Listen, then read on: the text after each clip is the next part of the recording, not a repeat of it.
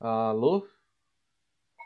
Opa! Tá tudo certinho, maravilha. É, boa noite, galera. Vocês estão me ouvindo? Estão ouvindo Maradona também? Maradona Boa tá, noite a todos. tá dando Ó. inveja aqui pra todo mundo, ó. Maguzi com pitaia e maracujá e flor de sal.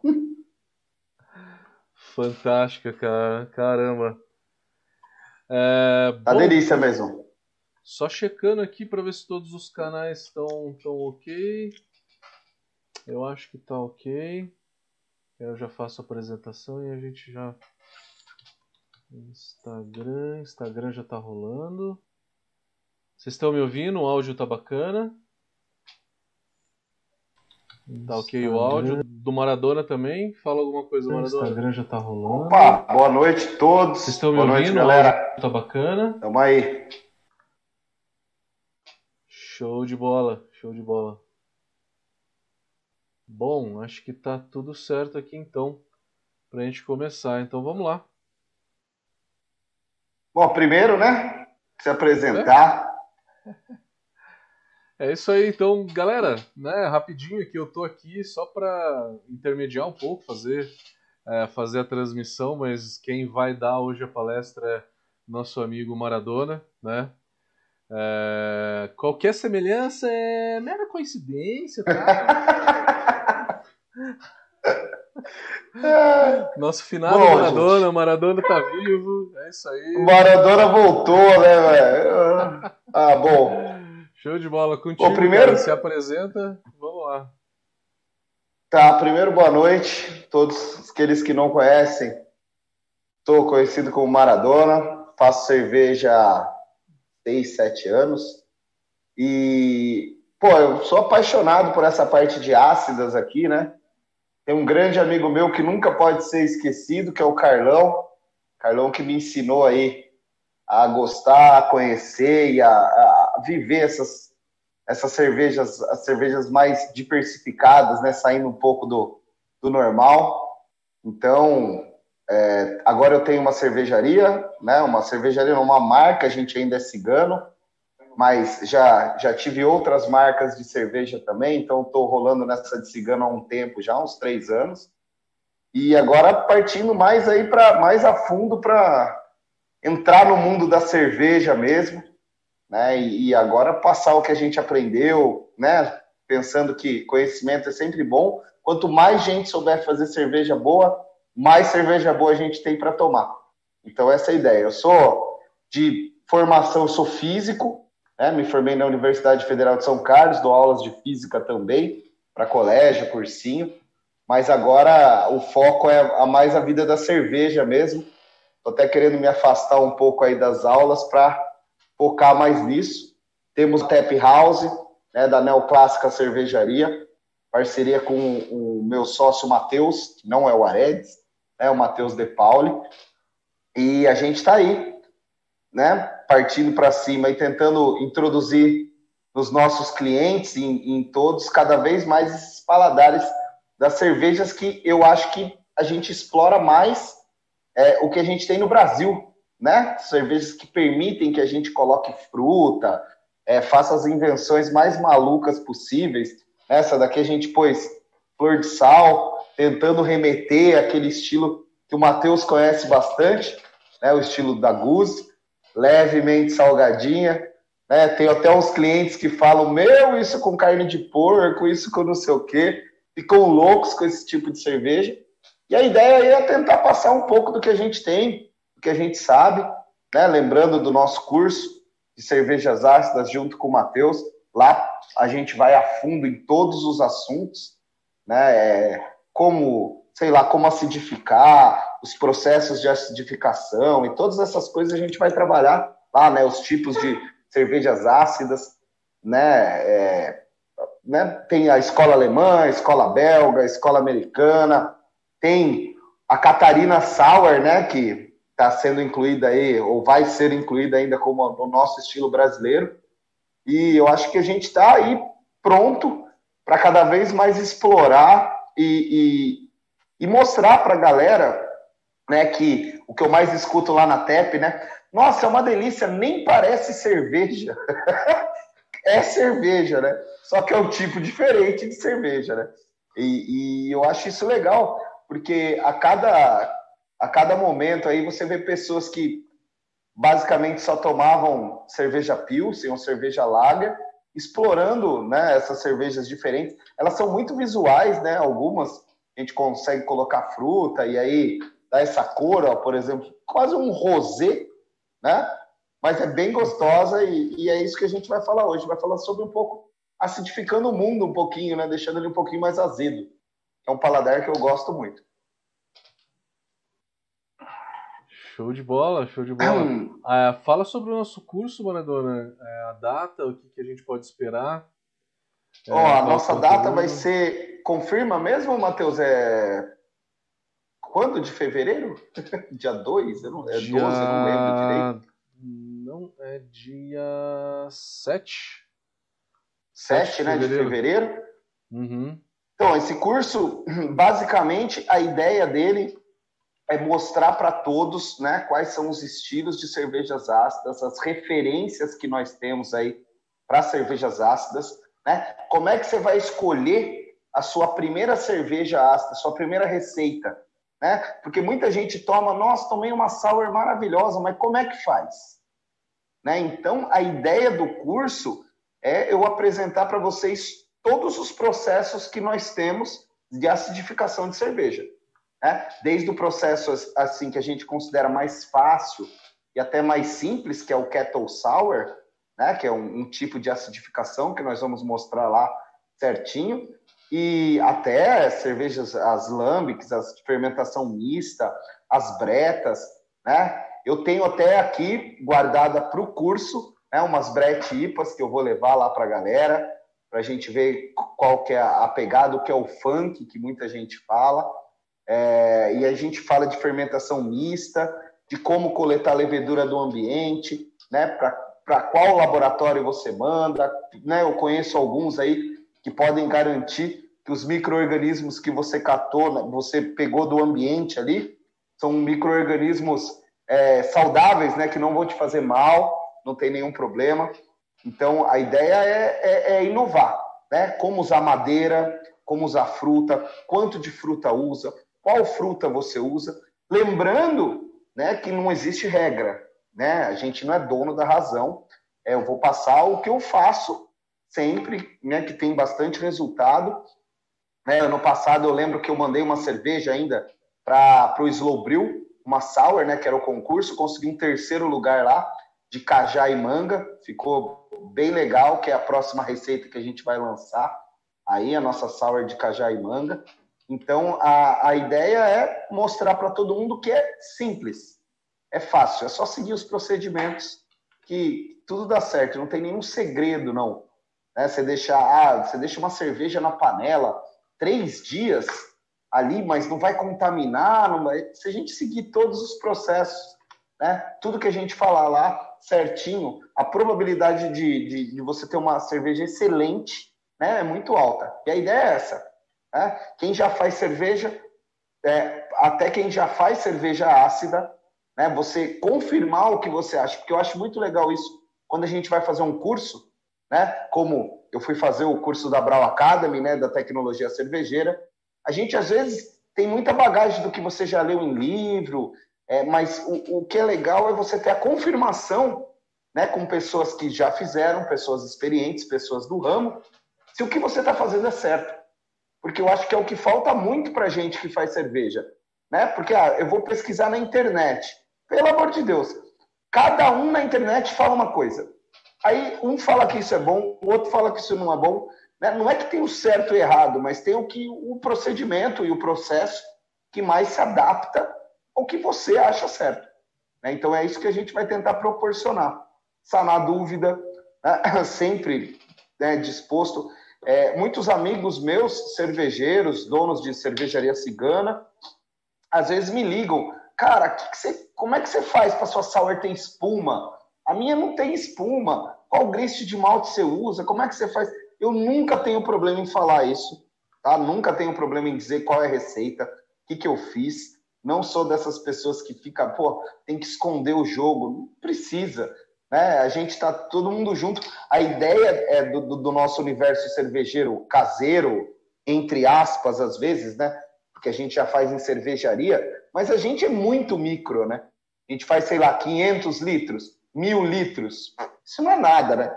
né? Panela, tem panela aí que faz 57 mil litros por batelada. Então, a gente é pequenininho e eu acho que essa troca de ideias, troca de informações é cada vez mais legal, né? Tem agora uns amigos que lançaram aí uma Saueripa, que é um negócio meio confuso para o nosso cérebro, porque ela é azeda e amarga. Né? Eu acho que todo mundo que está tá escutando aí, procura alguma coisa que tem na natureza, que você come, que é azedo e amargo ao mesmo tempo. Não tem, né? Então é uma, é uma, uma loucura aí que a gente consegue fazer, e aí qual OG, qual FG, né? É, pô, eu vou fazer uma IPA, uma Sour IPA. Será que eu vou fazer o mesmo IBU de uma IPA? Não, né? Porque senão você fica intomável. Né? Então você vai lá regulando, né? A graduação alcoólica, quanto você vai usar de lúpulo, o que você quer no perfil. Eu acho que isso que está cada vez mais inovando, né? E brasileiro é aquele, né? A gente faz sushi de banana, sushi de doce de leite, então a gente viaja. E na cerveja não é diferente, né? Mas a gente vem acertando muito e eu acho que cada vez mais com essa ideia aí de trocar, de, né, um, não sei se a galera sabe, mas a gente cervejeiro, pô, a gente liga pro cara da, da Bragantina, liga para os caras que trabalham na startup, fala com a galera da Tesla, a gente vai cada vez mais trocando informação, né? E é um público assim muito aberto, né? Muito é, eu diria, prestativo na, na, na, parte do conhecimento. Ninguém fica segurando as coisas. Ah, não vou falar, porque senão ele vai fazer uma cerveja melhor que a minha. Não existe isso, né? A gente sabe, é, é igual cozinhar, meu. Você pede a receita para alguém de alguma coisa, a pessoa não vai falar a receita. Então a gente vai falando e vai melhorando. Eu acho que no curso, o que eu mais gostaria, e é o que a gente vai fazer, é ter uma parte bastante prática, né? Como eu faço um starter de lactobacilo? Qual lactobacilo eu uso? Né? Ah, eu vou usar o plantário, eu vou usar o breves. Dá certo fazer de Yakult? Claro que dá. Eu acabei de fazer uma cerveja, por exemplo, a minha última sour de frutas vermelhas eu fiz com Yakult, né? com casei e xirota. Eu até tentei procurar o casei assim, é, é, em pó, né, ou alguma coisa assim, mas é, não consegui achar, não é uma coisa tão simples. Então a gente usa o próprio Yakult para acidificar a cerveja. Dá para fazer com vários outros, dá para fazer com malte. Depende sempre, e é isso que a gente vai enfatizar. Qual é o perfil de cerveja que você quer? O que, que você quer beber? Qual a cerveja de referência sua que você acha boa? Importante que o Maradona está falando ah. agora é que esse foi um diferencial. A gente pensou, pô, vamos lançar um curso de sour. O que, que a gente vai apresentar de novo, né? Que, que a gente pode mostrar que, que pode agregar um pouquinho a mais. E aí foi da ideia do Maradona, não, vamos mostrar uma parte prática, como, é, como fala um pouquinho mais como startar um, lactobacilos, porque não é um negócio tão simples, né? Não, que mais então, que, eu, que a galera eu, pode esperar? É, eu, eu mesmo bolei um, não é nada assim, ó, mas eu bolei um um, um, vidro, desses vidros que a gente compra mesmo, vidro, eu vou até levar lá no curso para a galera ver, um vidro de palmito mesmo, eu bolei uma resistênciazinha com um controlador de temperatura, né, uma torneirinha para a gente esgotar o CO2 que tem lá dentro, o, o ar, né, e deixar só CO2 lá dentro, que é muito importante para o nosso starter não virar um vinagre, né, e, e, e é um sisteminha muito simples que você regula a temperatura ali, e algumas manhinhas assim que a gente vai aprendendo com o tempo. Por exemplo, cara, eu quero, sei lá, tanto no starter quanto na própria cerveja. É, e falei isso para um monte de amigo meu, e agora a maioria faz assim. É, a gente usar uma resistência, por exemplo, de 220 volts, né, numa tomada de 110 volts. Né? Eu, como físico, né, a galera fala, ah, você vai usar então metade da voltagem, então vai ficar metade da potência. E não é, né? Na verdade, quando você usa metade da voltagem, você está usando um quarto da potência. E eu aprendi isso com a prática, que é muito legal isso, porque você, você vai procurar no mercado uma, uma resistência dessas, um ebulidor de imersão, ou em alguns lugares chamam de rabo quente, né? E aí só tem de voltar de, de potência alta, mil watts, dois mil watts. Isso quando o, o controlador de temperatura liga, ele sobe muito rápido com uma potência dessa. E aí passa muito da temperatura que a gente quer. Então, uma dica: se usar um, um, um ebulidor de 220 no 110, por quê? Por exemplo, eu uso um de 1000 watts. Então, ele trabalha com um quarto de 1000 watts, 250 watts. E essa potência baixinha permite que haja aquela oscilação de temperatura sem matar os nossos lactobacilos, né? E também a galera fala, ah, lactobacilo você deixa, sei lá, 50 graus para ele startar. Depende do lactobacilo, né?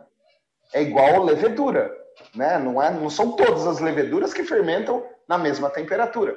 Então não, estão, não são todos os lactobacilos que gostam da mesma faixa de temperatura. É aquele negócio, funcionar? Funciona. Vai ser o melhor? Não. Então a ideia nossa é mostrar, inclusive, esses pormenores, né? essas notinhas de rodapé aí, que é só a prática, gente. Só a prática que você vai fazendo. Vai... Ó, a primeira sour que eu fiz, eu lembro que ficou na panela quase sete dias para acidificar. E aí eu inconformado, porque você passa na panela lá, ela tá toda isolada lá, do jeito que a gente vai aprender a fazer, mas você fala, meu, isso vai azedar, velho, isso vai estragar. Né? E foi. Porque meu controle de temperatura era horrível e eu devia matar todo mundo que estava em volta da resistência. Né? Então, é, essas coisas que eu quero mostrar para a galera para você ter um melhor rendimento. Né? Não só, Matheus, de, de lactobacilo, mas também de breta. Né? Eu fiz a, a, a cerveja que eu quero levar para o curso é 100% breta, não foi usado nenhuma outra levedura, só Brettanomyces. Então ela acidificou, fez o perfil, fez tudo. Então a gente precisa fazer um starter, né? Porque Breta é. E aí tem um jeito de fazer starter de Breta. Né? Senão você vai jogar lá vinagre, né? Você vai deixando, ela vai ficando, vai startando, mas ela vai virando um vinagre. Então tem todo um procedimento ali que a gente faz para conseguir extrair o mínimo possível do ácido acético e conseguir uma quantidade legal de leveduras aí para ela conseguir fermentar. E são perfis aí que o povo não está acostumado, né? Às vezes eu levo uma outra garrafa lá para o bar, obviamente não para vender, né? Porque eu fiz em casa, mas assim para alguns amigos tomarem. E a galera pira, né? Um sente abacaxi, o outro sente, não, tem um cheiro estranho. A gente fala, é cela de cavalo, estábulo. É uma pira, né? Como assim estábulo? E aí são os perfis dessas cervejas um pouco mais é, elaboradas, né? Eu lembro que até no, no final do nosso curso, né, o nosso, nosso último trabalho foi a nossa receita de Flanders, que a gente ainda vai fazer. Estamos atrás de um barril de, de carvalho bonito, que também é uma cerveja que para mim é uma das coisas mais maravilhosas que existem. E tem um ácidozinho acético ali de leve, porém é muito bem inserido, né? Então, é, eu, eu acho que dá para a gente explorar muita coisa, cara. Muitas misturas aí, muita loucura. Esse é o e grande um desafio, pouco desse né, mundo na hora de... de... De, fazer uma Flandres, né? Acertar certinho ali o ácido acético para não deixar que ele fique de mais nem de menos, né? Porque o de mais. Nem de menos, né? É, ele vai acabar oxidando depois em acetona, né? Que aí isso é um negócio muito forte Intomável. que fica intragável completamente. E só para vocês situarem, esse curso ele vai acontecer presencialmente no dia 7 de fevereiro na cidade de Campinas. É um curso de 6 horas, inscrições estão no site da Brau Academy. E para quem não é de Campinas e quer fazer online, ele também tem o formato online ao vivo, que é onde vocês conseguem interagir com o professor e tirar algumas dúvidas e, e ver tudo. Né? A gente vai mostrar os equipamentos, vamos mostrar tudo que a gente for fazer lá. É, então, sejam bem-vindos né, ao curso. E aí, o que a gente tinha pensado aqui de falar é, para o Maradona, né, falar os tipos das cervejas ácidas, né, para o pessoal entender. E aí, conforme você for falando, pode ir dando algumas dicas de como fazer elas, fica à vontade. Claro. É, não, é, é legal que esse curso, inclusive para a galera que vai fazer online, né? Eu, eu me comprometo aqui a fazer os procedimentos bonitinhos para vocês. Obviamente que vocês terão né, acesso ao WhatsApp da gente, pode entrar em contato. Meu, Maradona, estou fazendo aqui, deu zica, o que, que eu faço? Né? Só ligar, a gente está sempre ali, pode mandar mensagem, estamos sempre presentes. Das cervejas ácidas ali, os tipos de sour, o que, que a gente vai ter? Né? Quais são os tipos? Depende da escola, né? A gente pensar, sei lá, estilo europeu, vamos para a escola alemã. A gente tem Berliner Weiss, a gente tem Guzi, a gente tem uma que o Matheus deve saber falar, eu não consigo, Lichtensteiner, Lichtensteiner, eu não sei falar direito, não. Essa mesmo, maravilhosa. E tem aquela que a gente deu uma brasileirada, né, que é a Catarina Sauer, que vem do, da Berliner Weiss, né, vem do estilo alemão, e a gente introduziu aí uma porrada de fruta, né, pô, Brasil, cara, Brasil, gente, a gente tem tudo quanto é fruta possível. Aqui no estado de São Paulo a gente conhece algumas. A gente vai ali para Goiás, ali para o Cerrado, meu, tem frutas maravilhosas, Bahia, né? Vai subindo ali toda a parte do Maranhão, ali Rondônia, Amazônia, tem Amazonas, tem, tem né, sabores super diferentes. E, e, eu acho que é isso que vocês têm que explorar. A gente, quando está pensando aí no, no, macro, né? Ah, eu, eu tenho uma cervejaria, tá? Aí eu quero fazer, sei lá, vou fazer uma, uma Catarina Sour. Só que aqui na minha cidade tem um tipo de frutinha que é maravilhosa. Beleza, você vai conseguir escalonar isso, né? Existe uma empresa que produz esse tipo de polpa, né? Lembrando que quando a gente vai vender, a gente vai colocar isso numa garrafa, né? a gente vai fazer uma, um volume absurdo. A gente tem que lembrar, a polpa tem que ser pasteurizada, né? A gente tem que ter um controle microbiológico muito maior do que se eu quiser fazer em casa 20 litros. Né? Eu fui para a Bahia uma vez e aí tinha uma frutinha que chama biribiri. Não sei se tem alguém da Bahia aqui. Parece uma carambola, mas lembra um limão. Eles fazem caipirinha lá. É uma fruta maravilhosa, mas aonde eu vou achar isso? Né? Então, é, essa é uma coisa que quando a gente está no macro, a gente tem que pensar. Né? Existem sabores maravilhosos, porém, aonde eu vou descobrir isso? A galera aqui do estado de São Paulo, né, tem várias aí empresas que trabalham inclusive com, inclusive com frutas exóticas ali do CEAGESP também. Se alguém quiser contato, depois dá um toque, a gente indica, é, para você conseguir coisas diferentes. Mas, então, entrando na, na, escola alemã, a gente tem essas que eu falei, né? A Berliner Weiss, a Gusen, a Lichtenheiner, e a Lichtenheiner e a Catarina Sauer, que é uma, uma, uma incorporação que a gente fez. Né? Aí você vai para a escola belga. O que, que você tem? Flanders Red Ale, Old Bruin, Lambic, Gilles, né? Fruit Lambic. Então, dependendo da escola, a gente tem as cervejas ácidas. E cada uma dessas escolas trabalha com um tipo né, de acidificação, um tipo de, de blend de micro-organismos. Né? Então, é isso que a gente vai querer mostrar para vocês. É isso que vocês vão é, é, aprender lá no curso.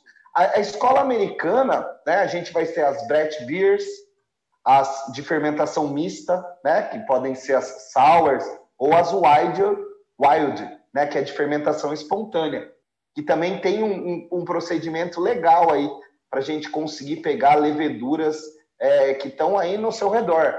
Não sei, de repente, ah, eu moro num lugar que tem um pomar de repente você consegue micro-organismos legais nesse pomar, né? Depois eu, eu, eu, até mostro lá como, como você fazer essa captação aí, só que eu sempre enfatizo uma coisa, né? Aqui em Campinas a gente tem parceria com um amigo que é dono de, de laboratório, como a Gabriela Miller também pode dar esse suporte, né? então a gente capta essas leveduras, né? Essa fermentação e manda para ele para ele fazer uma análise se tem alguma coisa que faz mal para o ser humano que está ali. É, porque a gente pega do ar, você não sabe exatamente o que tem, né? Só quando fica rosa, fica alguma cor meio estranha assim, a gente sabe que não é bom usar. Mas, mas ele faz todo esse trabalho aí de selecionar, de, de avaliar.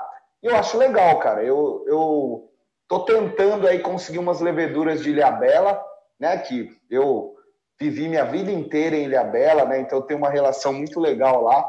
Eu ainda vou fazer uma cerveja com água de lá e levedura de lá. Mas eu ainda estou aí na busca de uma levedura legal né, lá na fauna de Ilhabela. Na fauna não, na flora, ou fauna, né? Não sei se é bicho ou não é bicho, né? A gente fica meio assim. levedura é um ser vivo. Agora, é um animal ou não é um animal, né? Os biólogos ajudam melhor a gente com isso. É... E aí, dentro desses estilos que a gente falou, dentro dos estilos, por exemplo, os estilos europeus, né? Você vai pegar uma Berliner Weiss. O que é uma Berliner Weiss? Né? Qual é a característica de uma Berliner Weiss? Né? Sei lá, uma cerveja de trigo, é uma cerveja clara, tem baixo teor alcoólico. É, aí quando a galera fala, o cervejeiro caseiro, né? Quando ele sai da, da cerveja normal. O é, que, que é cerveja normal quando eu falar cerveja normal? É mainstream, né? As que a gente conhece, né? Que tem no supermercado, que tá por aí. Aí a gente praticamente nunca olhou a graduação alcoólica dela, né? Ah, é mais ou menos sim, sei lá. O cara entra na cerveja caseira, ele começa a ficar extremo, né? É IPA de 7%, é double IPA, é não sei, só cerveja pesada, né? É quando a gente fala, pô, a Berliner Weiss tem uma graduação alcoólica menor. Quanto? 3, 3.5, né? Por aí. Então, é, essa é uma característica da Berliner Weiss. Aí o cara fala, ah, eu gostei de tal sour que eu tomei vou fazer uma Berliner Weiss. Aí você pergunta, né? Você vai fazer uma Berliner Weiss tradicional, né? Baixa graduação alcoólica, de trigo, clarinha, carbonatação bem alta, acidez limpa. Não, eu quero pôr fruta, quero fazer não sei o quê. Então eu falei, ó, você vai fugir um pouco do que a Berliner Weiss, né? Você vai entrar aí na categoria da Catarina Sauer, né? Que é uma Berliner Weiss assim um pouco alterada, um pouco mais de álcool, né? É, ela não vai ser clarinha, porque ela vai ter adição de alguma fruta, então isso vai dar uma cor diferente para a cerveja, que é um negócio bem legal, né? Que a gente faz no Brasil, que é ficar brincando com o visual da cerveja, né? Essa daqui, quando eu pensei em pôr pitaia, era para dar uma corzinha diferente, meu. E a galera, né, pira, é gostoso de tomar, né? O, o visual já tá meio, meio gole, né? A hora que você olha na cerveja e fala, nossa, que linda na hora que você toma gostosa, redondinha, né, uma acidez limpinha, você fala, pô, essa cerveja que eu queria tomar. Então, é essa a ideia. O que, que você quer e quais estilos que tem. Sei lá, se você for uma cerveja diferente, ah, eu não vou fazer uma Berliner Weiss, vou fazer uma Gills. Uma Gills não, uma Goose, né? Guza, que eles falam, né? Que é tipo essa. Qual a característica? Levemente ácida, né? Levemente salgada, vai um pouco de coentro, né? E, e, esse daqui do coentro eu acho legal a gente pontuar. O, o, coentro de alimento, gente, o coentro que a gente come assim normalmente, que é aquela folhinha verde, eu odeio. Eu não gosto. Né? E aí você fala, ah, tem coentro na cerveja, galera, ah, mano, coentro não é esse coentro, é a semente de coentro, né? Que também vai em Vitibir, né? Vai em algumas cervejas belgas. É, e ela dá um, dá um, um sei lá, um condimentado assim, que eu acho maravilhoso na cerveja. E aí você vai fazer uma goose, né, uma goose, é, vai semente de coentro, né? Também, atenuação da goose, bem alta. Uma cerveja bem levinha, corpo levinho, refrescante, efervescente. Né? Então, dependendo aí do estilo né, e do que você quer. O que eu sempre enfatizo quando eu estou falando de cerveja, quando eu estou dando curso, quando eu estou falando com alguém. Primeira pergunta: qual cerveja você gosta desse estilo que você quer fazer? Né? Para você ter a referência. É muito importante você ter a referência. Não adianta abrir um livro e falar, vou fazer essa. Beleza, mas você conhece essa cerveja? Não. Então você não sabe nem o que esperar. Né? Você pode fazer e falar, ah, ficou boa. Ficou igual é o estilo? Não sei, não conheço o estilo. Desculpa. Então eu sempre recomendo você procurar o estilo antes. Né? Ah, fui lá, comprei uma Goose, adorei. Pô, é essa que eu vou fazer. É, tem uma. O Matheus, me ajuda, como é que chama mesmo? É Leipzig. Leipziger. Leip, Leip... Leipziger. Leipziger Goose. Leipziger. Leip... É maravilhosa essa cerveja. Um amigo meu foi para para lá e trouxe aqui. É completamente diferente. E não vai fruta, né? Não vai uma não, coisa que o brasileiro não... adora enfiar fruta e gosto. Não vai fruta, né? Não vai fruta, não vai fruta. É, a Goals, ela tem hoje, na realidade, né, esse, é, dois estilos ali. Você tem, por isso que eles chamam Leipziger Goals, que vem da cidade de Leipzig, que é uma cidade ali perto de Dresden, na parte comunista ali da, é, da Alemanha. É, então você tem a Leipziger Gose, que ela é que ela é ácida, vai semente de coentro e vai sal. E você tem numa cidade chamada Goslar, que veio do rio Goslar, né? Então, é, que acabou originando o nome dessa cerveja. É, você tem uma lager com semente de coentro e sal. É lógico que para equilibrar tudo isso, a quantidade de sal e de, de semente de coentro tem que ser bem baixa, né? Para equilibrar bem baixinha, para deixar ela bem neutrinha. Cara, que cerveja fantástica. O sal é bem baixo, né? Porque numa lager o sal ficaria muito esquisito. E você muito tem o semente de coentro ali só para dar um toquinho. Ela não é tão clara, ela é um amber claro ela não é tão palha, né? Tão que nem uma pilsen, que nem uma lager normal. Para poder equilibrar com isso, né? Para poder equilibrar todos esses elementos. Então, cara, essa é uma das coisas fantásticas de ter morado lá foi realmente conhecer essas duas coisas. Conhecer essas duas coisas. É, então saber que existe uma outra Goze que ninguém nem então, ah, isso é maravilhoso. É um estilo que não está nem catalogado, nem no BA, nem no BJCP, em lugar nenhum, né? É só tem um... lá. Só lá, e você só vai tomar lá. Você não vai achar em Berlim, você não vai achar em Munique, você não vai achar em lugar nenhum. E essas cervejas ácidas na Alemanha, curiosidade também, é, elas são mais famosas fora da Alemanha do que na Alemanha propriamente dita, né? A Berliner Weiss e a Gose, a Gose são três cervejarias que fabricam. Eu trabalhei, tive o prazer de trabalhar em uma delas, a maior, e aí tem umas outras duas que também fazem cerveja com a mesma qualidade, mas existem três cervejarias só na Alemanha inteira que fazem a Gose. A Berliner Weiss já é um estilo um pouquinho mais difundido na Alemanha. É, Berlim é uma cidade maior, então nas redondezas ali acaba tendo uma meia dúzia de cervejaria que faz a, a Berliner Weiss, né? O Brasil chega só aquela Kindle, né? Que vem com aqueles uhum. xaropinho, né? Então. É, e isso acabou ficando muito famoso porque essa acidez da leveza na cerveja ela já tem por volta de 3,5%, 4% de álcool. Isso acaba deixando a cerveja bem leve, né? É, algumas versões mais clássicas tinham um toque de Brettanomyces ali, mas é realmente muito pouco. É, hoje em dia já não se trabalha tanto com Brettanomyces, né? não tem tanto.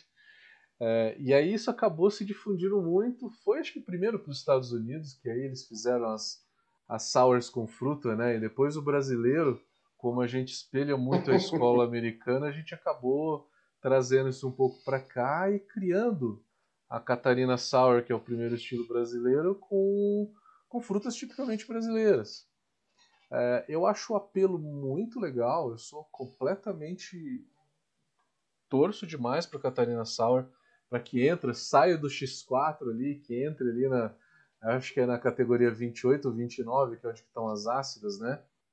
É, que seja um estilo, enfim, é, que seja uma sour com fruta, cara, é muito legal. É, então você tem processos, né? O que o Maradona vai falar para a gente no curso vai ser esse processo. Então a gente tem a acidificação de uma cerveja dessa, que é uma Berliner, é, uma Leipzig ou uma sour com fruta, que elas usam basicamente aí a mesma é, a mesma tecnologia de processo, que seria o sour kettle, né? Então tem técnicas, isso a gente consegue fazer muito fácil. Isso é realmente fácil de se fazer. O complicado, né, diz aí, é acertar uma breta e principalmente a fermentação espontânea. Porque a espontânea Cara, é abrir é... e deixar cair o que está no ar. Só que depende da microbiota da onde que você mora, né? A de Bruxelas faz uma guilze fantástica, né? A da minha casa, quando eu contamino cerveja, fica intragável. Né? eu brinco assim, a gente nunca contamina e fica uma cerveja fantástica, né? Não vai nunca dar Se eu morasse isso, em Bruxelas, cara. ficaria. Então, cara, eu fico pensando, pô, deve ser uma delícia ser cervejeiro caseiro lá. Por quê? Putz, esqueci de pôr o fermento. Ah, abre um balde aí cinco minutos que o negócio resolve, velho. e aí, pô, tem um estilo, ô Matheus, eu não sei se você tomou na Alemanha, que é essa Lichtenheiner, que ela é defumada e ácida, né, cara? Deve ser um negócio diferente. Não tô Porque no cara. Brasil é difícil a galera gostar de cerveja defumada. Pelo menos assim, defumada assim, os que ácida, eu conheço. Então, né? Deve ser um negócio maluco. Mas eu, eu tenho uma meta ainda. Eu acho que a gente devia pegar aquele BJCP e fazer todas até o final da vida zerar ele assim, ó, né? Tem cerveja muito maluca ali para fazer. É, lembrando que essa que é defumada, ela não pode ser tão ácida como uma Berliner, né, gente? Tem que ser uma cerveja bem menos ácida, já que ela vai ter o defumado, né? Porque defumado e ácido ao mesmo tempo, assim, a gente já não está muito acostumado. Imagino que ia dar um, um, um choque na nossa cabeça aí. A mesma coisa e aí, continuando, né? Exatamente, né? que são que são essas sour agora. O Jojo e o Hugo fizeram uma sour IPA aí, que é a Everest deles, a nova. Tá bem interessante a cerveja, né? Vai uma carga de fruta absurda, né? Uma, vai frutas vermelhas assim, então segurou bem assim a base da, da, da cerveja com a fruta. E eles usaram basicamente, acho que foi citra, é, não com IB1 muito alto, mas, mas deu uma combinação meio maluca assim. Você toma, vem o azedo Aí você sente a fruta e no final vem um amargorzinho assim. É diferente. É diferente. Eu gostei muito. Eu falei para eles que foi uma das melhores sour zipas que eu já tomei. Né? Tem uma da trilha que eu gosto também. O grande erro dessas cervejas da... é uma acidez muito forte, né? E o porquê disso? Sim, Porque a, a acidez, né, ela realça o amargor. Realça demais o amargor. Ela retira o sabor do malte, né? A acidez, ela suaviza o dulçor do malte e realça o amargor. E realça de uma forma que, cara, você pegar uma, uma sour IPA com 3.2 de pH, não dá para tomar, né? Tem que ser um pH de 3.7, um negócio mais... mais 3.2 e 50 IBU, né? Tomar, 50 é, IBU vira 10 mil IBU. É, o negócio é muito maluco isso. E eu acho que isso é legal da galera, né? Conseguir casar essas coisas, né? Uhum. E, e, e, o desafio, cara. Para mim, sempre fazer cerveja foi, foi um, um, desafio, assim. No começo, eu lembro que eu tentei repetir a, a mesma receita algumas vezes, até ela ficar redondinha, assim, mas eu acho que fazer coisa nova é, toda vez eu acho interessante também. Tem aquela receita da casa, né? Você cervejeiro caseiro, gosta. Aqui, ó, tem o. Deixa eu ver se, eu consigo mostrar aqui, ó. Vamos ver se vira aqui, ó. Ó, cervejeira. e fica uma geladeira minha aqui, ó, com três bicos de cerveja, mais um enchedor de growler aqui, ó. e a gente sempre quer ter cerveja, né? Cerveja legal para tomar. Tem sempre aquelas do nosso coração, né? Ah, eu gosto de fazer aquela pinha legal, aquela IPA legal, e aí você sempre tem ela aqui mas sempre tentar fazer coisa diferente, coisa nova, né? Para testar as nossas habilidades. Eu acho que é, fazer cerveja é meio igual cozinhar, né? A gente, depois que aprende a fazer o básico, a gente quer dar uma melhorada, quer, quer explorar. E a cerveja não é diferente, né, meu? A gente sempre quer explorar alguma coisa diferente. E, e essa, para mim, agora, minha meta é a tal da Flanders Red Ale, como você falou, tentar acertar esse, esse ascético aí o problema é não acertar na primeira, fazer outra, comprar um outro barril para blendar. Daqui a pouco minha casa só tem barril de carvalho e eu fazendo cerveja para ficar blendando, né? Que eu acho que é uma das coisas assim mais, mais interessantes. E, e eu acho que uma outra coisa. Posso ler eu... algumas perguntas aí? Claro, claro, manda aí, manda aí, a gente vai respondendo. Santana Bril está perguntando qual a diferença entre uma Old Brewing e uma Flanders Red Ale. Uma Old Brewing e uma Flanders, Flanders Red, Ale. Red Ale. Cara, a Old Brewing, o que, que isso vai ser, velho? Vai ser uma, uma cerveja meio uma brown, né? Meio marronzinho, uma brown ale belga. O que, que ela vai ser? Maltada, frutada. Normalmente a gente vai ter o quê? Frutas pretas, né? Passa, damasco, coisas assim, são, são as notas que remetem o corpo é médio, alto, né? Você vai ter uma carbonatação de moderada a baixa, não é uma cerveja muito carbonatada, né? E ela vai ser menos acética que a Flanders. Eu acho que essa é a pegada da, da Old Brewing. Né? A Flanders ela vai ser o quê? Meio vermelha escura, normalmente, né? A Flanders Red Ale, né? Vai ser ácida, frutada, vai lembrar um vinho, um vinho tinto com um saborzinho de malte, assim, mais acentuado. O corpo dela é meio médio, carbonatação também é baixa, só que e ela tem, acho que, uma acidez acética mais pronunciada que a Old Brewing. Essa, acho que, para mim, é a diferença maior entre elas. É um frutado bem intenso. Normalmente, as que eu tomei, tipo a Duchesse, né? Você vai ter frutas vermelhas ali, cereja, uhum. bem intensa. Eu acho que é a diferença entre elas. Uma é menos acética, uma é mais puxada para o vermelho, a outra é mais puxada para o marrom, para o brown, né? Eu acho que essa é a diferença. Mais turvona, o de Bruyne é mais turvona também. Maravilha. E tem o Dantas está perguntando: Imperial, Imperial Sour é um subestilo? Cara, é aquele negócio. Eu acho que tá na moda no Brasil, né, Matheus? Você pode falar até menor que eu, cara. Agora, tudo que tem mais álcool virou imperial, né? Os caras pegaram, sei lá, não sei se foi da RIS, a Russian Imperial Stout, que é uma, né, uma, uma stout com mais álcool, aí fizeram a, né, a, IPA nesse estilo, a Sour nesse estilo. Então tá todo mundo jogando álcool lá em cima e aí põe esse nome, cara. Eu acho que é. Você pode é até falar melhor mais que eu. alcoólica, né? Uma sour mais alcoólica. Exatamente. Eu não sei a tua opinião, a minha opinião pessoal, eu acho que quando essa Imperial Sour ela acaba ficando pesada demais, né? É, então, porque você vai ter pô, uma quantidade de ácido lático muito maior para conseguir baixar esse pH, porque você tem muito mais malte, você tem muito mais tudo.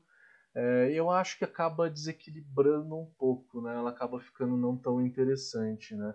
Não sei a tua opinião. Eu... Cara, é, a, a, minha opinião é assim, ó, a galera, né? Inclusive vários amigos, não estou dizendo que isso é errado, gente, não é errado.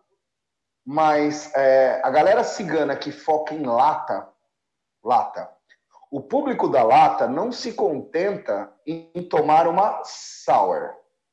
Sour com frutas vermelhas. O cara olha e fala: ah, legal. Agora, Imperial Sour com frutas vermelhas, cacau, baunilha, lactose, duplo twist carpado e não sei o que. Ó, oh, isso daí é legal. E aí, é o que a galera tá fazendo, é o que o mercado tá pedindo. É como eu disse, não acho isso nem certo nem errado. É, eu prefiro numa sour ter uma cerveja leve, refrescante, que eu possa tomar bastante. E fico tomando, parece um suquinho, nem vou percebendo, é uma delícia. E você tá ali conversando. Agora você pega tipo uma Imperial Sour de 9% de álcool. Dois pints, velho, acabou, velho. Ali a noite já tá meio lenta. Então, é, é, é, a onda do momento, gente. É a onda do momento. Igual a New England IPA é a onda do momento, que vai passar. Vai passar. Né? Pelo menos os cervejeiros que eu conheço aqui, a galera não aguenta mais tomar IPA. É gostoso, mas depois de um tempo, quase todas ficam com o mesmo gosto. É Citra, Mosaic, é 472, é meia não sei o quê, e aí uma porrada, 25 gramas de lúpulo por litro. É ruim? Não, não é ruim, pelo amor de Deus, é uma delícia. Só que vai mudar isso, vai mudar. A gente vai voltar, eu ainda acredito que a gente vai voltar nas IPAs tradicionais, nas APAs tradicionais, que a gente consegue mudar o, o, o a cerveja com mais facilidade. Né? Você troca o lúpulo, troca a adição, troca os times, vira outra cerveja. É, e eu acho que é o, é o, é o que está rolando agora, é a moda. A moda é essa, imperial tudo. É uma forma de fazer alguma coisa diferente, né? Acho que é essa a pegada. Né? Exatamente. Né? Tentar variar Eu um acho pouco. que é isso, exatamente. É... O, o que eu acho, uma coisa que acho que está meio que desaparecendo também é a Brutipa, né? A Brutipa Exatamente, veio, lembra? Todo mundo viu, e falou assim: é, se a galera já tá enjoando da New England, meu, a Brut IPA tem menos sabor do que a New England. Eu acho ela mais rala e menos tudo, né? Minha opinião também, né? E aí acaba indo, né? Umas coisas vão e outras vêm. É, eu acho que é essa história mesmo de testar, né? E que isso acaba trazendo também conhecimento pra gente, né? Sim, muito, muito conhecimento. Tiago, Tiago Puglerino tá perguntando, estava fazendo uma cream ale e contaminou. Ficou com pH final de 3.4. Ele colocou maracujá e passou por uma sour normal no churras. Todo mundo bebeu e não passou mal. E aí ele perguntou: Isso pode, pode fazer alguém passar mal? Bom, é, normalmente quando há uma contaminação né, e o pH baixa desse tanto, é, eu acho que ele deu alguma sorte, né, Matheus? Contaminou com alguma coisa assim que não deu nenhum caráter assim, só, só acidificou. Pode ter contaminado, sei lá, cara, com lactobacilo da casca do malte que voou no, na hora que você estava arriando o malte, sei lá, ele pegou um ar, caiu no lugar e depois acidificou a breja. Mas é, quando contamina, né? Normalmente a gente olha o mosto ali e vê o que, que, como é que tá né, a cara dele ali. Porque tem coisa que é perigoso, né? É, se você não conhece o que tá ali, normalmente eu, eu particularmente, se tem alguma cor estranha, eu descarto. Rosa, verde, amarelo são alguns contaminantes que eu, eu não tenho um conhecimento profundo em microbiologia, mas esses me assustam. Se fizer aquela teinha de brete assim, que você sabe, vai ser aquele fermentador que eu vou guardar um ano e vou falar, ó, esse é lixo, eu vou fazer, vou deixar breja aí e ver o que dá. Mas é, é isso. Uma coisa que eu falo no curso de ácidas, que eu acho importante é fruta não salva cerveja, gente. Né? Deixa menos é, é claro, pior, não, né? É, é, mas não é. Aí eu tenho uma cerveja que, sei lá, deu ruim, eu vou jogar fruta, vai ficar boa. Não necessariamente. De repente você joga, ela vai ficar uma cerveja ruim com fruta. Né? Então Porque tem que tomar muito cuidado com isso daí. O da, da contaminação, né? Ela não é tão agradável, tão limpo quanto um lactobacillus. E é muito mais agressivo Exato. do que um perfil de fermentação de uma Brettanomyces, né? Então. Ele falou que jogou maracujá, Matheus?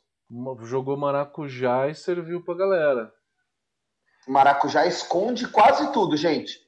Você põe, sei lá, normalmente eu ponho 200 gramas por litro de fruta nas minhas sours. Ô, louco, você vai jogar 100 quilos no fermentador? Sim, vou jogar 100 quilos no fermentador. Tem muita cervejaria que não faz isso. A hora que você fala, o cara sai louco. Aqui você não vai fazer. Fala, não, concordo, né, aceito o seu processo e procuro uma que faça. Né? E aí, se eu jogo 100 quilos de, de, de fruta, sei lá, frutas vermelhas, eu vou jogar 30 de maracujá. É, o maracujá ele tem uma potência que onde você joga ele aparece. Então, talvez a saída aí que, que mascarou bastante essa acidez não tão limpa e não tão gostosa foi a própria adição do maracujá. É, é uma é, saída também, né? Às vezes a gente é, vai jogar cerveja fora, você fica meio. É, tem Mas... gente que consegue fazer uma abraçagem no mês. E aí, essa abraçagem você vai jogar fora? Vai é, falar que ela cuidado. ficaria melhor se fosse feita né, da forma correta, que ela teria um caráter bem mais limpo, né? Que ali alguma Exatamente. coisa ali vai ter um, um negócio meio pesado ali por conta da contaminação espontânea, né? É aquele negócio, eu acho que você manda uma cerveja dessa para os juízes, né? Ou para galera sommelier, né? galera que tem um paladar bem apurado, o cara pega ele pega, ele fala, ó, tem alguma coisa aqui que não sei. Que é ele pode até não identificar mesmo, o que né? é. É, ele vai pegar o que você toma e fala, nossa, parece sour. O cara vai colocar na boca e falar, tá contaminado. Impressionante. Você é um deles, né, Matheus? Que tem o um paladar assim, toma e fala, hum. Eu já ah, peguei, eu já peguei algumas, eu falei, cara, tem contaminação, tem contaminação. Porque você sente, né? Você sabe qual é o padrão da contaminação, é um negócio agressivo. Ele não é que nem a breta, por mais que você ache a breta fedida, meu, ela tem aquela característica, ela acaba sendo mais suave do que a contaminação do ar, né, da onde a gente está. E... É. Vamos seguindo aqui na, nas perguntas então, deixa eu ver aqui mais. Se tiver mais pergunta, pode mandar. No Facebook tá o Wilton, tá o Francisco Chagas, chamando todo mundo para ir pra tomar uma cerveja. Luiz Alberto tá sempre nas nossas lives. É, o Guilherme Pereira do Prado perguntou se na escola inglesa tem alguma sour. Eu diria que antes, né, Matheus, de isolarem as leveduras todas, né? As porters eram sours, tudo era sour na Inglaterra, né? Tudo era azedo, né? Hoje de praxe tem Mas... aquelas cervejas que vão pro barril, né? Umas cervejas mais maltadas, que acabam indo pro Sim, barril. As... E aí acaba dando. As que não carbonatam, né? Um quesinho de breta, né? Quando ela fica muito tempo. E aí acaba dando um pouco não, e, de breta. E, e, você já foi lá, né? Você vai tomar, não tem nem, não tem nem gás, né? A cerveja sai do barril e vai pro seu pint. A Real Ale não tem nada de gás. Não tem nada, absolutamente nada. Muito Eu, pouco, eu lembro né? até do Jojo, o Jojo contando que ele, ele foi pra Inglaterra, né? Descendente de inglês. Uhum. Chegou na Inglaterra com a mulher. Meu, foi no primeiro pub que entrou e falou, velho, pegou no cardápio, eu quero o S, um pint. o cara pegou do barril assim. Imagina ser acostumado com Brahma, velho, Skol, colocou no copo, deu para ele aquele negócio. Ele falou, cara, era marrom, sem gás, desesperador. E eu tive e que quente, tomar né? um pint daquilo. quente, quente exatamente, não é gelada, velho. A temperatura sem é gás, quente. quente. Ele falou, cara, assustador. Fiquei com medo. Falei, será que toda cerveja aqui é assim? então, mas eu acho que não tem, né, Matheus? É estilo inglês ácido assim que a gente reproduz, que a gente faz, não tem. Estilo Os não, ingleses não, não são muito dessa escola, não, né? Eles não caracterizam isso no BJCP. A gente sabe que existe, né? Tem algumas cervejarias que faz isso como praxe, né? De colocar em barris muito antigos e sem fazer muito asepsia no barril, que aí acaba dando aquele toque de breta, mas é um negócio bem leve, né? Realmente bem leve, que é só do tempo que ela passou ali do barril, né? Só do tempo que ela passou, são cervejas mais um pouco envelhecidas. Mas é um negócio realmente muito raro, muito raro lá. Os ingleses não têm paladar para cerveja ácida, não tem. É, o que eu tive Ué, lá, é eu vi uns, eles falando de cerveja ácida com fruta, que é fácil de tomar. Eles já torcendo o bico, né? Não, é muita acidez, para que isso? Né? Então eles não têm, não tem um estilo que obrigatoriamente tem que ter um pouco de, de acidez é, na escola inglesa de uma maneira geral. É na prática né, que você vê que tem ali. Né? O americano ele pegou isso ele abraçou de uma forma melhor. Né? Ele chamou de Brett Porter, né? né? Exato. É, é, essa é porque... versão da inglesa, né, feita nos Estados Unidos, só que é lógico que vai ser induzido, né? Não vai ser a Brettanomyces que estava vivendo ali no barril, né? Porque antes, né, Matheus, é, é, era um grande problema das cervejas inglesas, né? Todas elas eram meio ácidas, né? Todas elas eram ácidas. E eles, sem nem eles saberem por que, que aquilo era ácido, né? Era, era a levedura não era isolada, né? Imagina a cerveja em 1800 e alguma coisa. A cepa de levedura foi isolada quando? Com Carlsberg, 1890. Sim. Até então, toda a cerveja, naquela época, 150 anos atrás, a cerveja era quente, sem gás e era toda ácida, toda contaminada. Né? Então era tudo fermentação espontânea. Então imagina como que era a qualidade dessa cerveja naquela época. Né? A cerveja que a gente conhece hoje, bonitinha, carbonatadinha, redonda, gelada, tem 50, no máximo 100 anos, né? Imagine.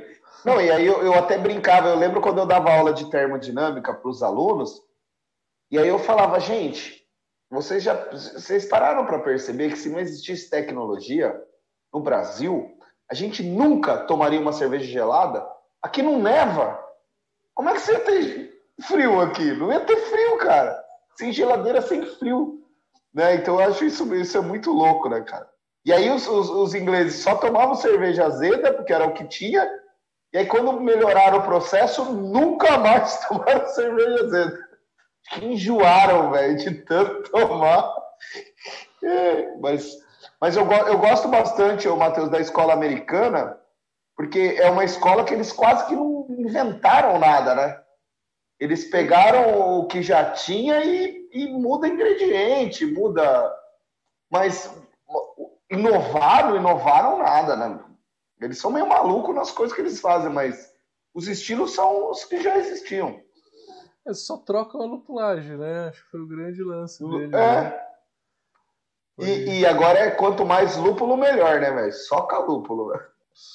Calúpulo. É, vamos para as perguntas do YouTube aqui. Hilton Bernardo tá por aí. Alexander da Flash Biotech. É, cerveja artesanal em Libras. José Roberto Saraiva. Matheus Marques. Billy Joe tá mandando um abraço pro Maradona. Ah, Billy Joe, velho. Grande Billy. O Pablo Nogueira tá falando nota de repúdio para o camarada que tá servindo uma cerveja e deixando todo mundo com água na boca. Pô, é só colar, ó, Campinas, ó. Tap House, ó, Armantino Coelho 551, né? O clássica. Vai lá que a gente serve para vocês. Show de bola, cara. Eu tomei essa cerveja, viu? Quando eu tava dando aula aí no curso de tecnologia, eu tomei a de frutas vermelhas, cara. Sensacional, muito boa mesmo. E aquela outra também de goiaba com manga, né? Que foi que eu experimentei. Goiaba e manga, traição de Julieta. Cara, muito boa também. Meu Deus. Traição de Julieta. A gente parceria com a Deer Hop, dos Deer cervejeiros Hop. amigos nossos também aqui. Porra, fazem cervejas sensacionais. Quem encontrar aí por aí Deer Hop pode comprar, que é sucesso. E o melhor dessa cervejaria são os nomes, gente. É, até dá para continuar a te amar. Vem que no caminho eu te explico. É só loucura, velho. Essa da traição de Julieta é porque Romeu e Julieta é goiabada com queijo, né? Goiaba e queijo, mas a gente não queria colocar queijo na cerveja, né? A gente pôs manga, aí os caras, porra, podia ser a traição de Julieta. Traiu o, o, a goiaba, a, o queijo com a manga, velho. Eu falei, mano, vocês têm problema, velho. Esse mundo da cerveja eu acho maravilhoso, cara. Tem gente muito criativa, cara, muito criativa. Criatividade no máximo, né, cara? Nossa, velho. É, é. Porra. O Lucas tá. Eu, eu brinco, velho. Tem mais perguntas Pode... aí, Matheus? Pode mandar. Tem, tem. Claro. Lucas, Lucas Furtado.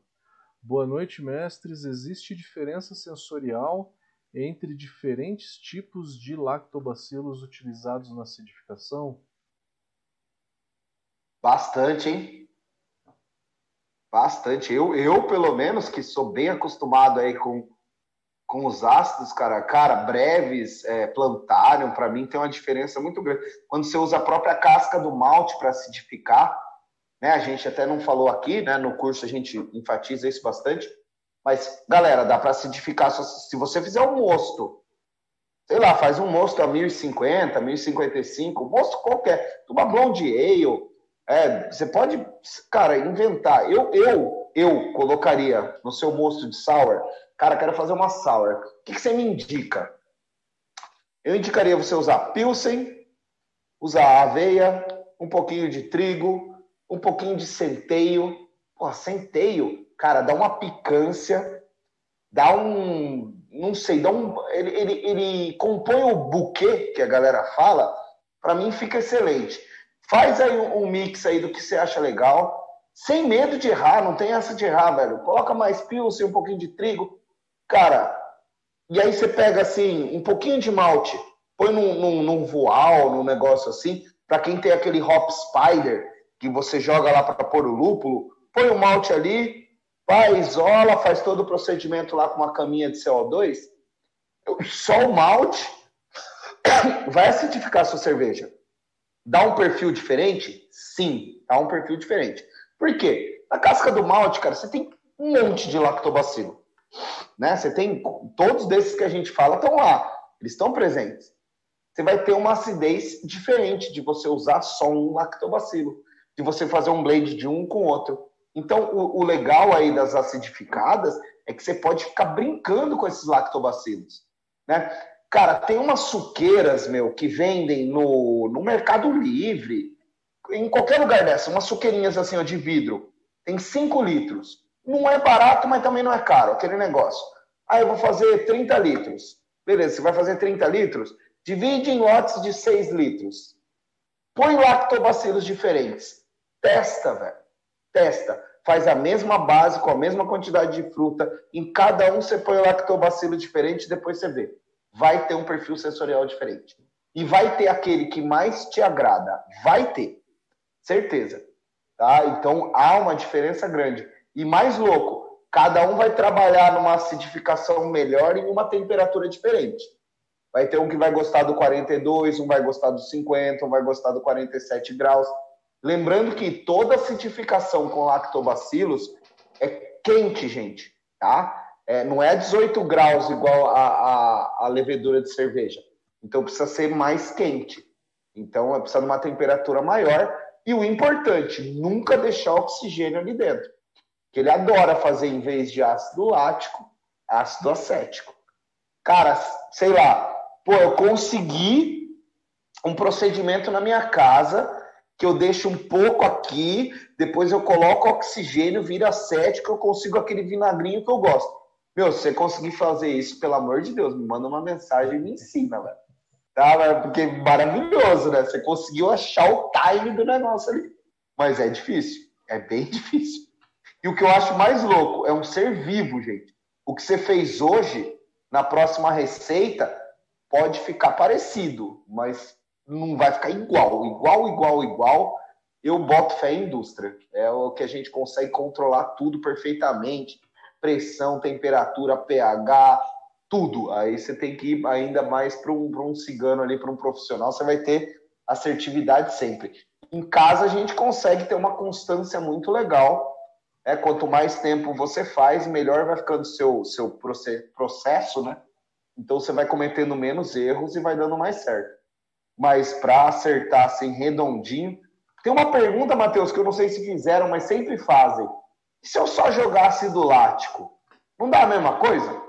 Porque o negócio vai produzir ácido lático, eu vou pegar e vou jogar o ácido lático. É para ficar igual. É. No meu paladar, não fica. Às se você jogar só ácido lático. Dá até para pegar. Não é, né? Tem gente que pega medicinal, pega, pega um. Tipo, tem alguma coisa errada aqui. Não fica, então, não, não fica tão leve a cerveja, porque você vai usar uma levedura Aí vai ter o perfil do, dessa levedura que, que fermentou, normal, né? Que às vezes tem um pouquinho de esterificado junto com acidez. Aí parece que não casa muito legal. Já o lactobacillus, ele não gera o éster, né? O éster e o fenol que a, que a Saccharomyces vai gerar, né? Vai deixar realmente o perfil de fermentação bem neutro, né? No sabor você vai pegar, tal, vai dar uma diferença no sabor, acho que mais no sabor do que no aroma, né? que, que você acha? Com certeza. É. Maradona, tem uma pergunta aqui que eu, eu nunca ouvi falar.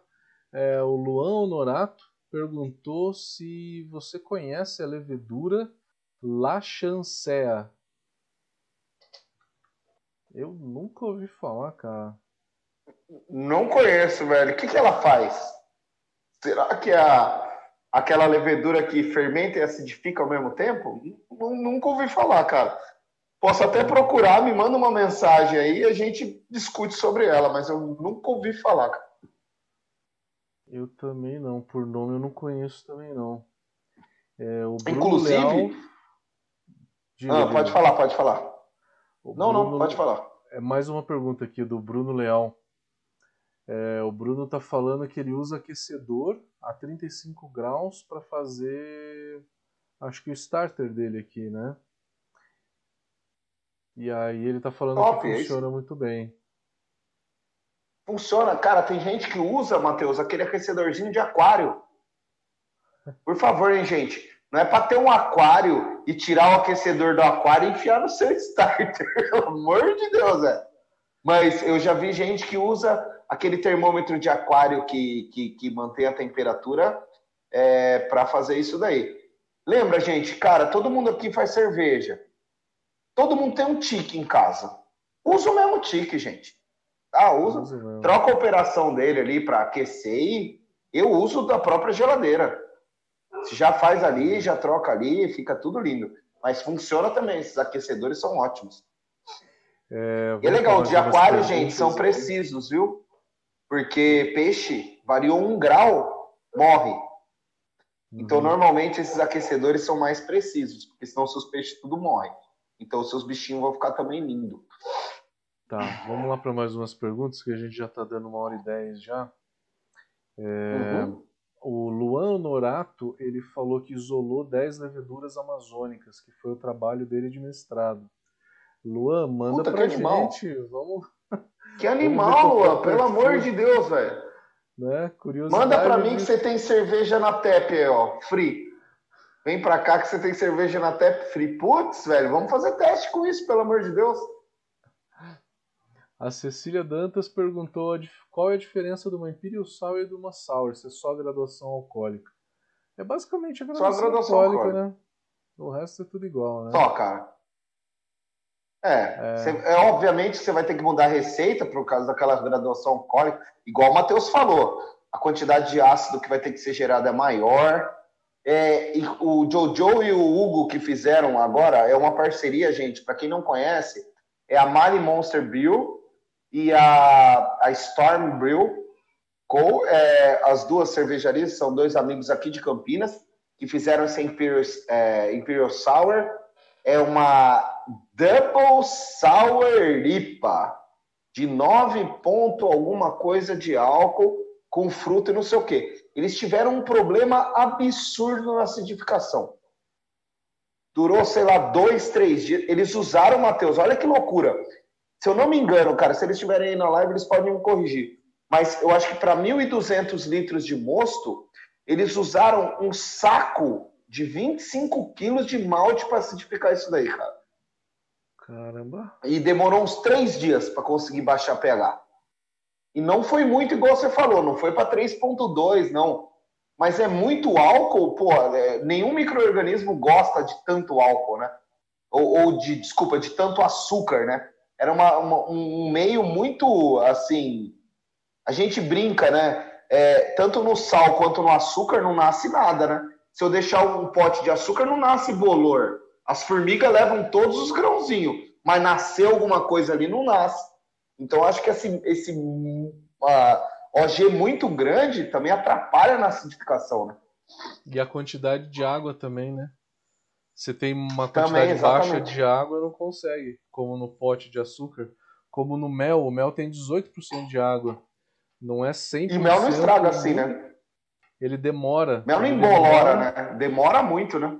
Ele demora, mas aí quando você deixa o mel guardado tipo uns seis meses, ele tá um pouquinho ácido já, né? Porque ele, a segurança é abaixo de 14% de água. 12 é praticamente impossível você ter qualquer degradação de micro-organismos, mas o mel então ele fica ali, né? Os 18 já protege bem ele, não deixa ele ele ser degradado muito não.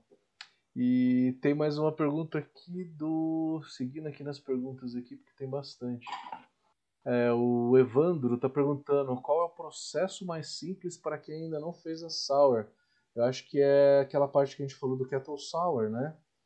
A gente falou do Kettle Cara, Sour. Cara, é, é, o, é Luan? Evandro. Evandro, Evandro.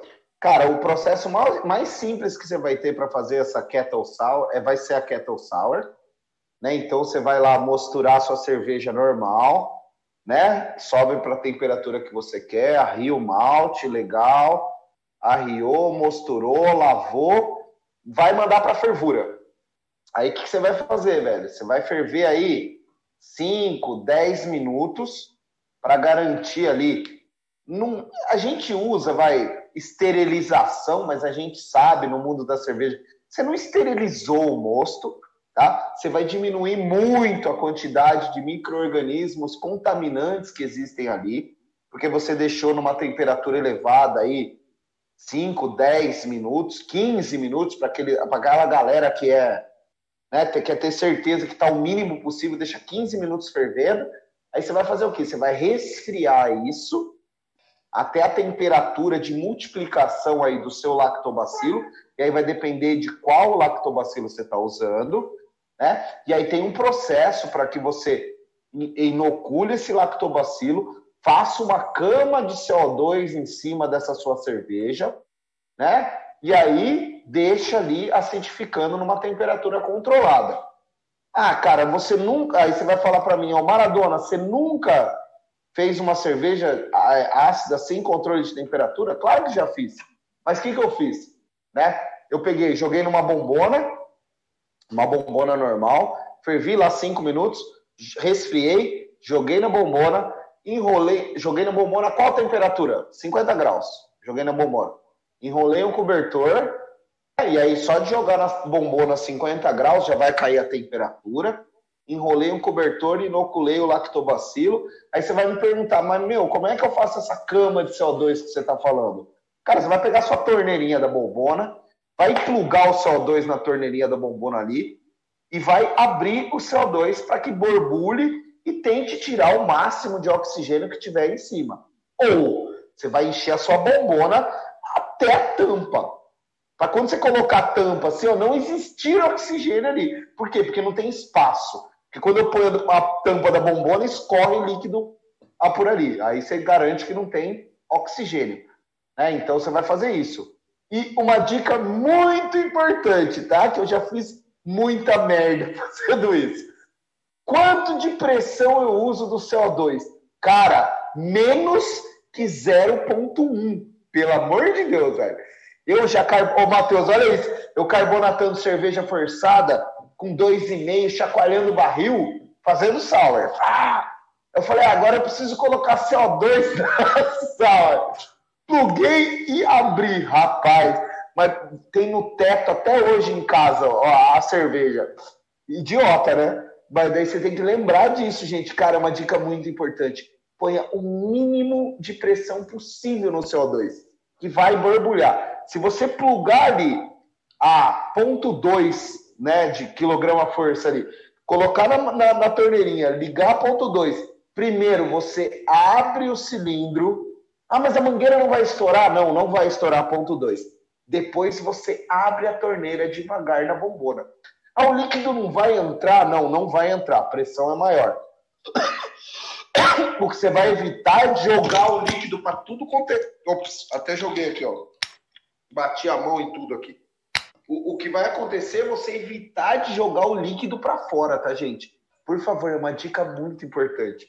Toda vez que você for fazer a cama de CO2 na sua bombona, use uma pressão bem baixinha tá? Bem baixinha, porque se você meter pressão, você vai jogar líquido para tudo quanto é lado, tá? E ainda corre o risco da mangueira soltar da torneira, já aconteceu comigo, e aí começar a vazar, vazar cerveja, e você fica naquele negócio desesperado, você não sabe se fecha o cilindro, se fecha a torneira, você não sabe o que faz. Então, por favor, dica, coloca a pressão bem baixinha. Baixinha, galera, cuidado. Mas essas cagadas a gente faz sozinho e depois fala para todo mundo. Não faça isso. Mas é bom a gente falar pra galera não fazer. Não faça, galera. Não é, faça. É, não faça, não faça, não faça, velho. Tem mais uma pergunta do Sidney Pisoni.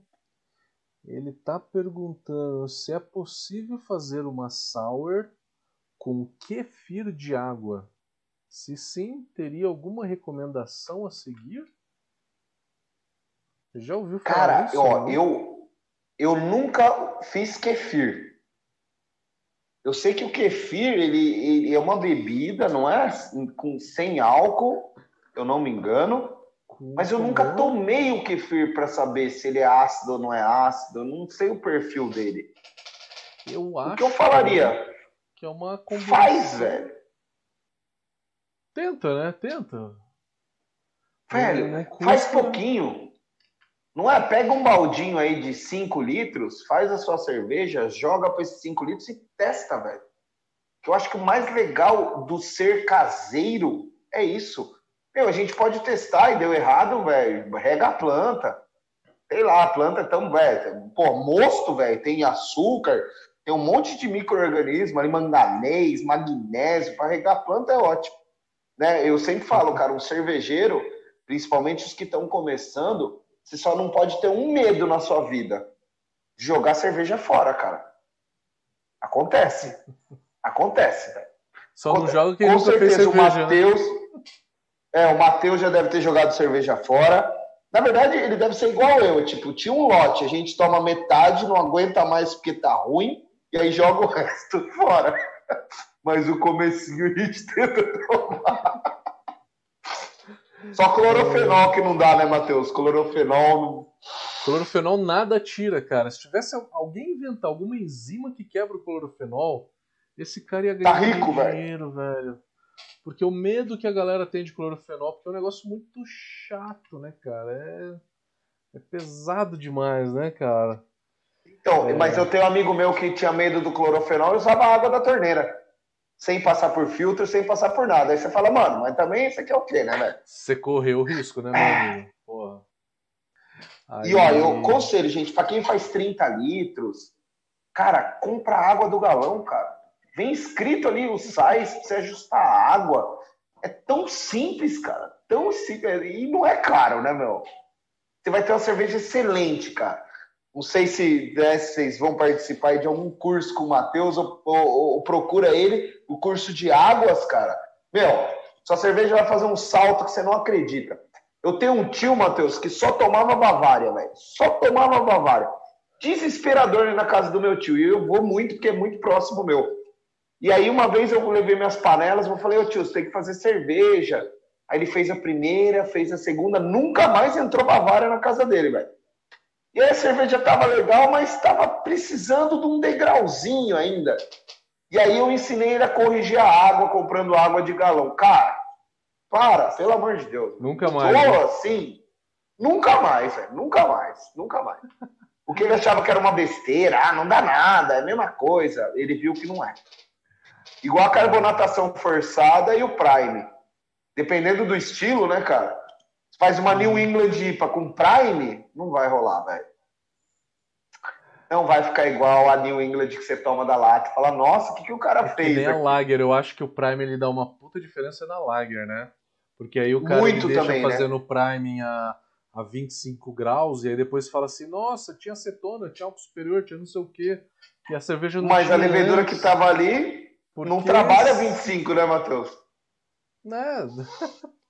A Lager Ele fica teria que fazer um melhor. prime a 15, né, velho? Ele, então, ele lager, ele teria que fazer um prime a 15 graus em 45 dias. Demorar pra fazer o prime dele. Ia demorar, ia demorar É, mesmo. Não é? É Vamos diferente. pra mais-. É- Tem mais algumas perguntas aqui, vamos acabar. Pode mandar, meio. pode mandar. que 9 e meia dá uma hora e meia de live. É, tem uma pergunta do João Assani perguntando o que ajuda a melhorar a retenção de espuma numa sour? Ó, João, vamos lá, cara. Aqui eu vou entrar num campo que há controvérsias. há inúmeras controvérsias entre todas as pessoas que fazem sour. É, o que eu já escutei? Eu já escutei absurdos assim, é, estranhíssimos, inclusive eu já até comentei com o Matheus e com a Gabi, a Gabi Miller da Levtech, né? Que uma vez eu li, eu até tenho apostila, se me mandar uma mensagem, eu te mando a apostila de um cara falando, que eu não lembro o nome do autor, que ele usava ácido fosfórico na hora de baixar o pH antes de inocular o lactobacillus, porque ele não tinha muito um dado científico, mas para ele empiricamente melhorava a espuma, né? É, a galera fala que a gente tem que diminuir a, a ação da protease lá do, do, do nosso lactobacillus, né? Porque ele vai quebrar a proteína ali e vai estragar a espuma. O que eu faço, tá? Não sei se é o certo, não sei se é o errado. É, eu, inclusive, conversando com a Gabriela Miller, eu fiquei encanado e eu ainda vou fazer do jeito que ela falou, né? Mas eu, atualmente, o que, que eu faço? Primeiro, eu, eu garanto que o meu grist de malte, né? Que, que é o que eu sempre uso, que é o que eu falei aqui, é, ele, eu acertei assim um equilíbrio para mim. E o que eu percebi, a sour, essa retenção de espuma, depende muito da fruta que você usa, cara. Tá? Então, existem frutas que têm gordura, Existem frutas que não casam bem com a retenção de espuma. Tá? Eu não tenho uma parte química ou bioquímica para te dizer que tal molécula é, né, se une com tal molécula e por isso que não dá certo. O que eu percebi de feeling, tá? É, frutas vermelhas normalmente garantem muito a espuma, não sei porquê, tá? Não tenho assim uma, uma coisa empírica para te falar, mas toda vez que eu faço com amora framboesa, framboesa é linda e morango, dá uma segurada. Mesmo o morango não sendo um dos melhores ali, porque tem a peptina, né? Que quebra, que estraga espuma igual abacaxi, é, eu consigo resultados legais. O que eu faço? Eu sempre baixo o pH antes de inocular o, o lactobacilo, tá? Eu ainda estou usando essa teoria, eu ainda não apliquei o, o, o da Gabi de aumentar para 6, 6,5, né? Segundo ela, eu não vou ter diferença na espuma, mas eu baixo até 4,5 ou abaixo de 4,5 e aí inoculo os lactobacilos, tá? E aí eu espero, eu gosto de sour sour, tá? Eu não gosto de sour mais ou menos sour, então eu gosto de sour azeda. Então eu deixo a 3.2, 3.3, eu gosto de baixar bastante. E aí eu dou segmento normal na cerveja. Então eu acho que o que o, o essencial aí para melhorar a espuma, o grist de malte que você usa, tá? E a fruta que você usa, tá? Eu acho que é até mais importante do que baixar o pH antes de inocular. Isso vai influenciar muito. É, o que eu percebi, manga não colabora muito bem com espuma. É, sei lá, frutas mais gordurosas que eu já usei. Eu sei lá, cajá, cajá é legal. O açaí Aça, mesmo. Açaí é impossível, né? O açaí mesmo. Igual eu fiz uma ris, Matheus. A fruta açaí de verdade, açaí é frutinha. É. É. Não, ele é, ele é terrível também, né? Tem uma Subiu gordura muito em alta. 5 segundos, brum, caiu. Parece espumante. Parece espumante. Parece Coca-Cola. Coca-Cola. Cara. É bem por aí. E ó, galera, não sei se já fizeram, mas eu fiz uma ris com cacau, que é igualzinho. Soquei cacau achando que ia ser legal. É, ela faz assim, ó. Some a espuma. Aí eu, você falar que é uma ris com baixa retenção ou nenhuma. é difícil, cara. Tem mais é. pergunta aí, Matheus? Que a gente Tem. já está finalizando, a gente já. Tem mais perguntas. O Francisco está perguntando o horário do curso online. O curso de Sours vai ser no dia 7 de fevereiro, em Campinas, né? É, e vai, vai começar, deixa eu ver que eu não sei decorar, não sei se é 10 horas. Entre 8 e 9 horas, provavelmente. É, vai ser de manhã, como serão 6 ou 7 horas de aula, a gente vai começar por volta de umas 9 horas. Então vai ser transmitido online também no mesmo horário, tá? Que... Mas lembrando, né, Matheus? Tudo que é online tem gravado, né? Fica gravado depois para você assistir sob demanda. Tá? Que fica por seis Ai. meses depois. E para a galera que quer online, lembrando, gente, o nosso canal de comunicação, que tanto o meu quanto o do Matheus, é forever, galera. Perguntou, mandou, eu respondo. É, sempre estamos aí, né? Não tem, não tem conversa. Ó, uma informação interessante aqui sobre a La Chancea. O Marcos tá, falou hum. que é a Philly Sour da Lallemand, é aquela levedura que produz álcool e acidez ao mesmo tempo. Eu tinha ouvido Então, até comentei dela. isso, né? Uhum. Eu até falei para você, eu falei, ó, eu, será que não é aquela que fermenta e acidifica ao mesmo tempo? Eu ouvi falar dessa levedura, tô louco uhum. atrás dela para ver. É, a levedura não é um blend, ou numa levedura, não sei o que é. Eu lembro que a Gabi falou pra gente, né, Matheus, que ela estava estudando essa e tinha lá na Levitec algo parecido, né? Isso, e eu acho que isso daqui vai ser muito legal, né? Vai simplificar um Nossa. pouco, mas vai simplificar um pouco ah. um processo que não é muito difícil, né? O que a gente estava falando, não, porque e... a Tossauer é tranquilinho de fazer. É... Mas Inclusive, acho... Matheus, vai cair, vai cair o, o valor nas, nas cervejarias para gente fazer, né? Porque para você fazer uma cerveja é X. Para fazer uma sal é X mais um. Porque ocupa panela ou fermentador, eu tenho que esperar acidificar. E eu sou um dos negros chato, né? A Gabi até falou. eu sou o cigano chato, eu não deixo o cara baixar no lático porque não chegou. Eu falei, vai esperar mais um dia, velho.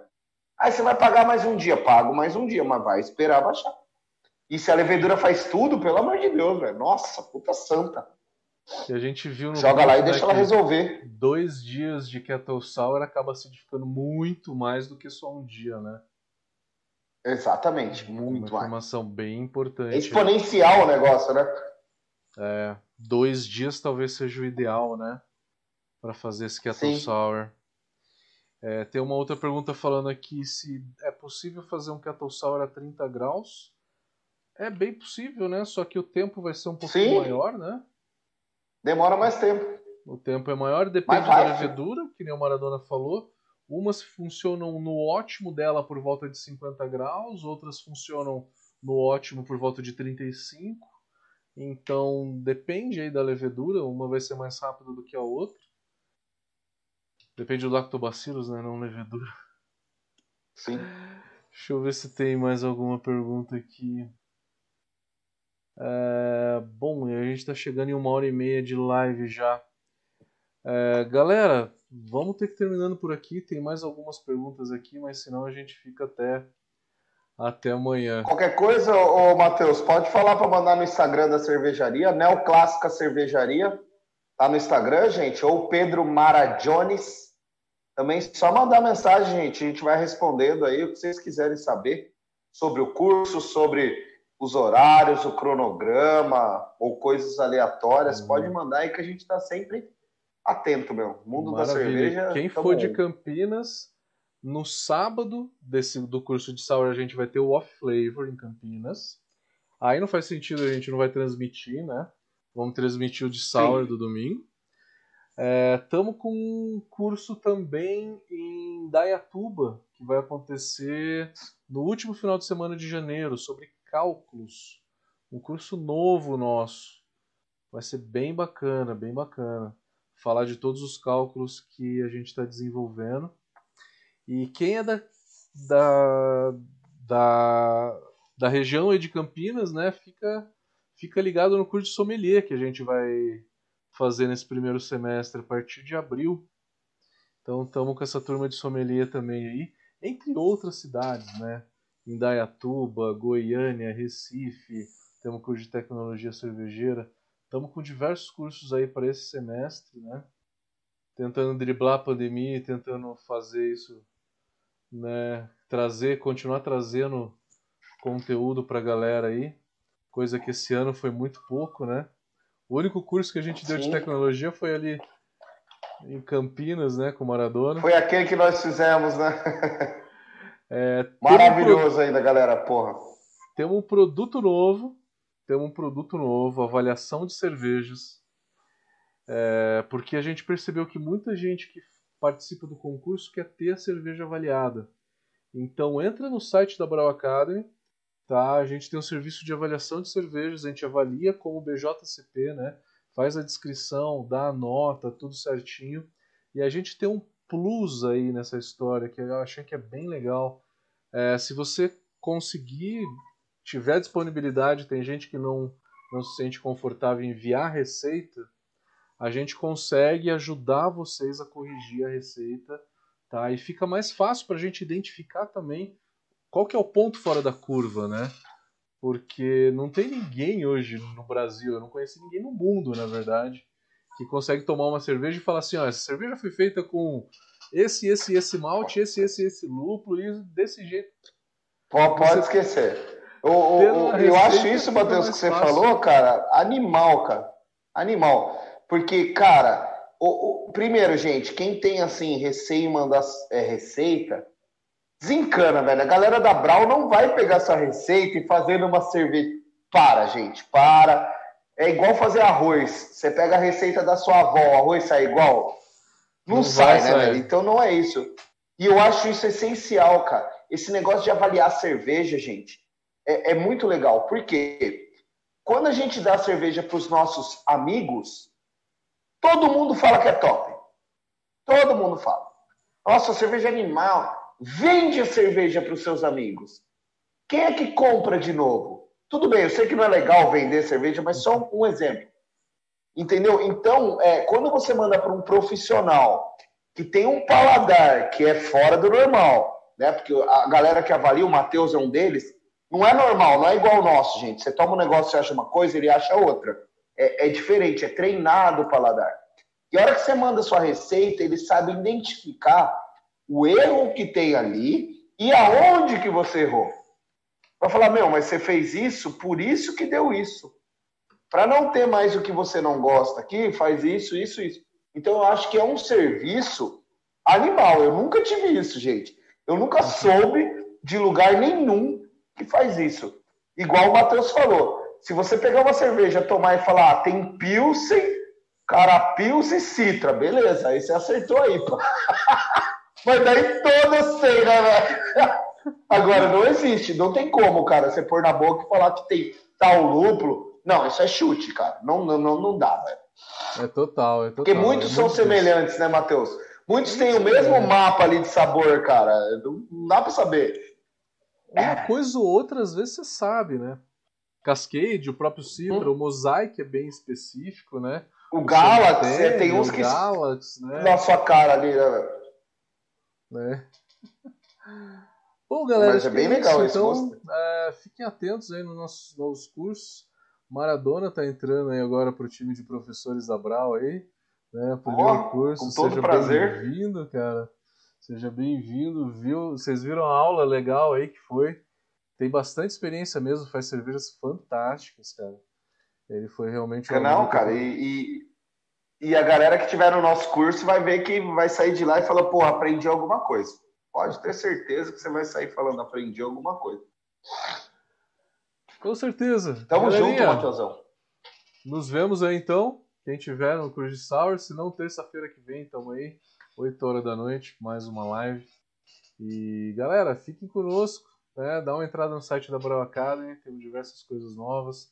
Calculadora de amargor, quem não viu, a gente já tá com a calculadora, tá gravado já os vídeos do- da origem, como que eu fiz, né? Como usar a calculadora, tá tudo no YouTube, né?